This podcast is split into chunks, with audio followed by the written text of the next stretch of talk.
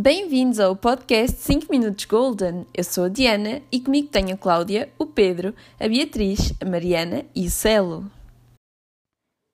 O tema do qual vamos falar hoje retrata a importância da objetividade, a exatidão e a distorção no jornalismo.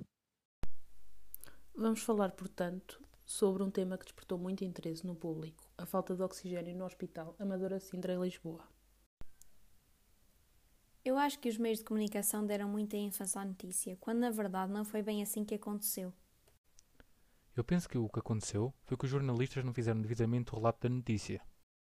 E há, os jornalistas não usaram a exatidão nem aproximaram o seu relato dos factos ao que realmente aconteceu. Aliás, as notícias devem ser uma combinação entre a objetividade e a subjetividade. Exatamente. E vocês sabem que a objetividade defende que sejamos imparciais e os jornalistas não devem permitir que as suas crenças ou sentimentos influenciem a elaboração de notícias. A subjetividade relaciona-se com o facto de permitir que as nossas opiniões influenciem a notícia. Sim, é verdade, mas numa notícia deve existir um equilíbrio entre a subjetividade e a objetividade, pois só assim é que se consegue redigir uma notícia com qualidade. Falando na notícia de falta de oxigênio, essa notícia sim foi um caso de distorção da informação, porque na verdade havia oxigênio no hospital, mas levou o público a acreditar que de facto não havia, simplesmente pela forma de como foi divulgada a notícia. Há, e por isso podemos dizer que tanto a objetividade como a subjetividade são imprescindíveis para o jornalismo, pois ambas se complementam, porque se estes conceitos não fossem utilizados, a qualidade da notícia irá ser posta em causa. E há, e por isso podemos dizer que tanto a objetividade como a subjetividade são imprescindíveis para o jornalismo, pois ambas se complementam, porque se estes conceitos não fossem utilizados, a qualidade da notícia irá ser posta em causa. Concordo, Marcelo. O jornalista tem a liberdade de tratar a notícia como quer, mas tem também de adotar critérios de rigor na informação que vai divulgar. Sim, de facto, os jornalistas em Portugal têm muita liberdade. E claro que a liberdade de imprensa concede o direito de informar e de sermos informados sem que existam assim restrições. E a liberdade de imprensa também implica o reconhecimento dos direitos e liberdades dos jornalistas e o direito de circulação de notícias, porque os cidadãos devem ser informados. Mas o tópico mais relevante a referir, tendo em conta a notícia da falta de oxigênio, é a distorção da notícia. E esta pode causar consequências arrebatadoras, porque a repercussão pode ser feita em grande escala. Isso vai causar desinformação no público, contribuindo para a disseminação, causando ainda mais confusão e transtorno.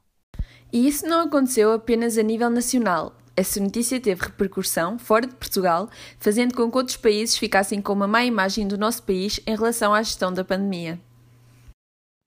Só por curiosidade, vocês viram esta notícia em formato digital ou em papel? Eu vi pelo meio digital, mas quais são as diferenças entre ambos? Há imensas diferenças. Por exemplo, a criação do conteúdo jornalístico no jornal físico, a redação, está a cargo dos redatores, e nos jornais online, a construção de notícias é mais abrangente, permitindo assim a participação do público. A emissão de opiniões, em que a participação do público é mais limitada nos jornais físicos, contrariamente aos jornais online que permitem que o público participe mais na construção da notícia. E a formatação do conteúdo, porque no jornal online podem ser utilizadas várias ferramentas, como vídeos ou som, ao contrário do jornal físico, que se restringe só ao texto e à imagem, transmitindo assim uma informação mais limitada. Quem lê as notícias no formato digital tem a vida muito mais facilitada, porque pode acumular-se muito mais, contrariamente a quem lê em papel. Sim, lá isso é verdade. Os jornais têm também, na sua maioria, aplicações para consultar os jornais anteriores e os presentes. Porém, haverá sempre espaços para um serviço diário que resuma e hierarquize o noticiário das últimas 24 horas, mesmo que o jornal impresso desapareça. Hoje em dia, para que o público possa ler o maior número de notícias, são dadas dicas como a ativação de notificações de redes sociais, o chamado despertador da notícia, os alertas de e-mail, as famosas notícias delivery e o armazenamento para ler mais tarde e, claro, as aplicações de jornais. Devido a estas e outras razões é que o jornalismo digital tem vindo a superiorizar-se em relação ao jornalismo em papel. Mas estas diferenças variam de pessoa para pessoa. Concordo, Marcelo. Depende da atenção dada à leitura, da capacidade de interação, da atualização do conteúdo, da autonomia para procurar mais informações e da partilha das notícias. Este foi o nosso tema de hoje. Agradeço aos convidados para a realização deste podcast. Até para a semana.